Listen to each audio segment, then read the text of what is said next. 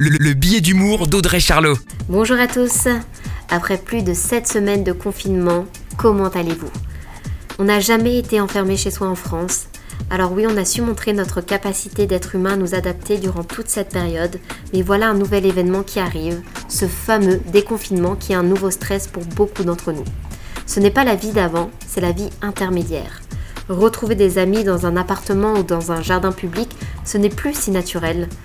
On a envie euh, de retrouver ça et en même temps, on ne veut pas revoir une situation épidémique comme on a connu.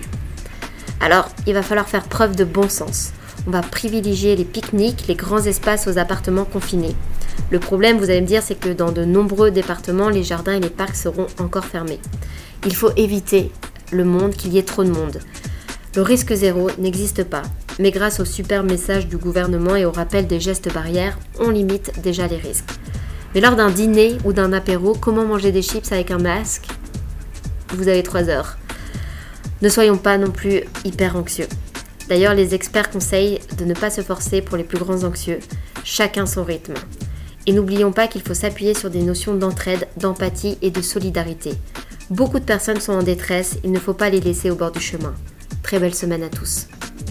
La, chronique de Charlot, à retrouver en podcast sur itswanradio.com.